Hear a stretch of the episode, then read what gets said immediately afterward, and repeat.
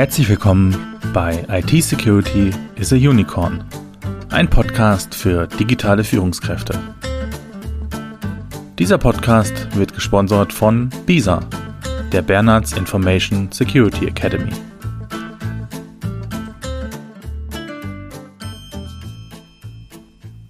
Schön, dass Sie wieder eingeschaltet haben. Heute geht es um die Kunst zu manipulieren. Das machen jedenfalls böse Social Engineers mit ihren Opfern, um zum Beispiel an Passwörter und damit an Geschäftsgeheimnisse zu kommen. Doch was ist Social Hacking und Social Engineering überhaupt? Die Techniken des Social Engineering sind in erster Linie weder gut noch böse, sondern sie bringen Menschen dazu, etwas gerne zu tun, das sie eigentlich nie vorhatten oder von alleine getan hätten. Zum Beispiel bringen Eltern Kinder dazu, Gemüse zu essen oder ihre Hausaufgaben zu machen. Das nennen wir dann Erziehung. Und Eltern bedienen sich, meist ganz unbewusst, dann Techniken des Social Engineering. Ein Negativbeispiel sind Verkäufer, die Menschen dazu bewegen, etwas für sie Unnötiges zu kaufen. Vielleicht erinnern Sie sich auch an solche Fälle, in denen zum Beispiel Senioren über 80 noch 20 Jahre laufende Bausparverträge verkauft wurden. Und dann gibt es zum Beispiel böse Hacker und Cyberkriminelle, die Anwender dazu bringen, auf einen Link zu klicken, ihre Daten, Passwörter oder anderes irgendwo einzugeben oder zum Beispiel einen gefundenen USB-Stick irgendwo einzustecken. Zusammenfassend lässt sich sagen, dass zum Beispiel auch Personalvermittler, Politiker und Ärzte sich des Social Engineering bedienen. Und die wichtigste Frage dabei ist aus meiner Sicht, welche Absicht hat der Social Engineer oder ein Mensch, der solche Techniken und Fähigkeiten einsetzt? Wenn Social Engineering das Ziel hat, in ein Computersystem einzudringen, dann sprechen wir von Social Hacking. Und es gibt natürlich verschiedene Arten von Social Hacking. Darunter fallen dann zum Beispiel Spam-E-Mails, Phishing-Mails, Spearphishing, Dumpster Diving, USB-Drop oder Social Engineering per Social Network. Eine Frage an Sie. Kennen Sie eigentlich alle Ihre Facebook, Instagram, Xing und LinkedIn-Kontakte persönlich? Falls Sie jetzt mit Ja antworten, dann frage ich nochmal. Wirklich? Okay, haben Sie schon mal Informationen mit Fremden über soziale Netzwerke geteilt? Wenn wir in die Hacking History schauen, gibt es eine Reihe an bekannten Beispielen, bei denen Security-Experten bewiesen haben, wie freizügig manche Menschen mit ihren Daten umgehen. Falls Sie mehr dazu wissen wollen, dann suchen Sie, recherchieren Sie mal nach dem Begriff Robin Sage, geschrieben S-A-G-E. Warum machen Angreifer sowas, werde ich oft gefragt. Nun, die Digitalisierung ist in vollem Gange und durch Corona und Homeoffice sind immer mehr Menschen zu Hause. Physisches Einbrechen ist riskant und oft wenig lukrativ.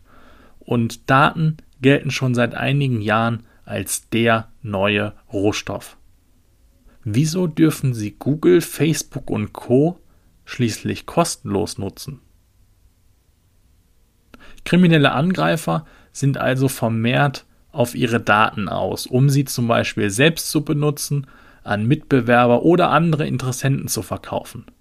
Eine gestohlene Gesundheitsakte zum Beispiel kann bis zu 50 Euro auf dem digitalen Schwarzmarkt bringen.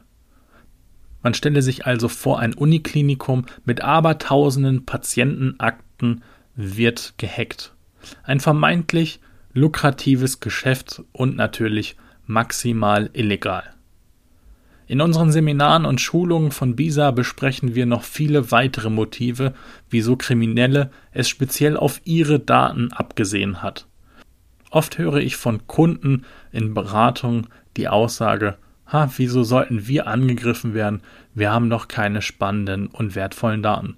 Nun, den Wert einer Information bestimmt immer der Empfänger, und wenn der Angreifer ihre Daten für wertvoll hält, dann hält er sie für wertvoll und dann greift er sie vermutlich auch irgendwo ab. Wir klären auch in unseren Seminaren, wer bedroht ist und wieso Social Hacking so häufig funktioniert. Zum Abschluss möchte ich Ihnen wie gewohnt noch ein paar Tipps geben, um sich und Ihre Mitarbeiter besser vor solchen Attacken zu schützen. Erstens, machen Sie sich bewusst, dass Sie, egal womit Sie Ihr Geld verdienen, ein interessantes Angriffsziel für Kriminelle darstellen. Egal, wie sehr Sie das anders sehen. Wie gesagt, den Wert einer Information bestimmt der Empfänger und nicht der Sender. Zweitens, schulen und vertrauen Sie auf Ihr Bauchgefühl. Seien Sie skeptisch, wenn eine innere Stimme Ihnen sagt, Vorsicht, der oder diejenige, das riecht nach Betrug. Seien Sie auch skeptisch, wenn etwas zu schön ist, um wahr zu sein. Angreifer sagen gerne das, was sie hören möchten, um sie zu dem zu bewegen, was sie selbst gerne hätten. Fragen Sie sich vielleicht, kann ich dieser Person vertrauen oder hat sie nur versucht, mein Vertrauen zu erlangen, um es anschließend auszunutzen? Drittens, überprüfen Sie Identitäten, Abschlüsse und Referenzen, zum Beispiel bei Bewerbung. Stellen Sie viele Fragen und auch solche, auf die ein möglicher Angreifer in einer bestimmten Rolle nicht sofort antworten kann. Viertens, setzen Sie allgemeingültige Sicherheitsmaßnahmen um. Zum Beispiel stellen Sie Passwortrichtlinien auf und kümmern Sie sich darum, dass Ihre Systeme immer auf dem neuesten Patchstand sind. Fünftens, sensibilisieren Sie Ihre Mitarbeiter für derartige Angriffe. Erst wenn diese über verschiedene Angriffsvektoren aufgeklärt wurden, können sie sozusagen als Human Firewall, als menschliche Firewall agieren. Und ich möchte mit einem bekannten Zitat schließen, welches ich auch schon in der letzten Folge verwendet habe. Wer kämpft, kann verlieren, wer nicht kämpft, hat schon verloren. Das ist ein bekanntes Zitat von Bertolt Brecht. Wir hoffen, Ihnen hat diese Folge gefallen und wir freuen uns, wenn Sie auch beim nächsten Mal wieder einschalten, wenn Sie wieder mit dabei sind.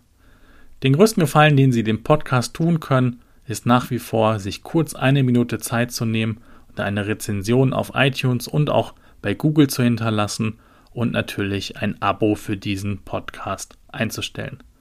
Bei Fragen, Wünschen oder Anregungen melden Sie sich unter podcast@ bisa-bonn.de und besuchen Sie uns auch gerne auf unserer Homepage www.bisa-bonn.de.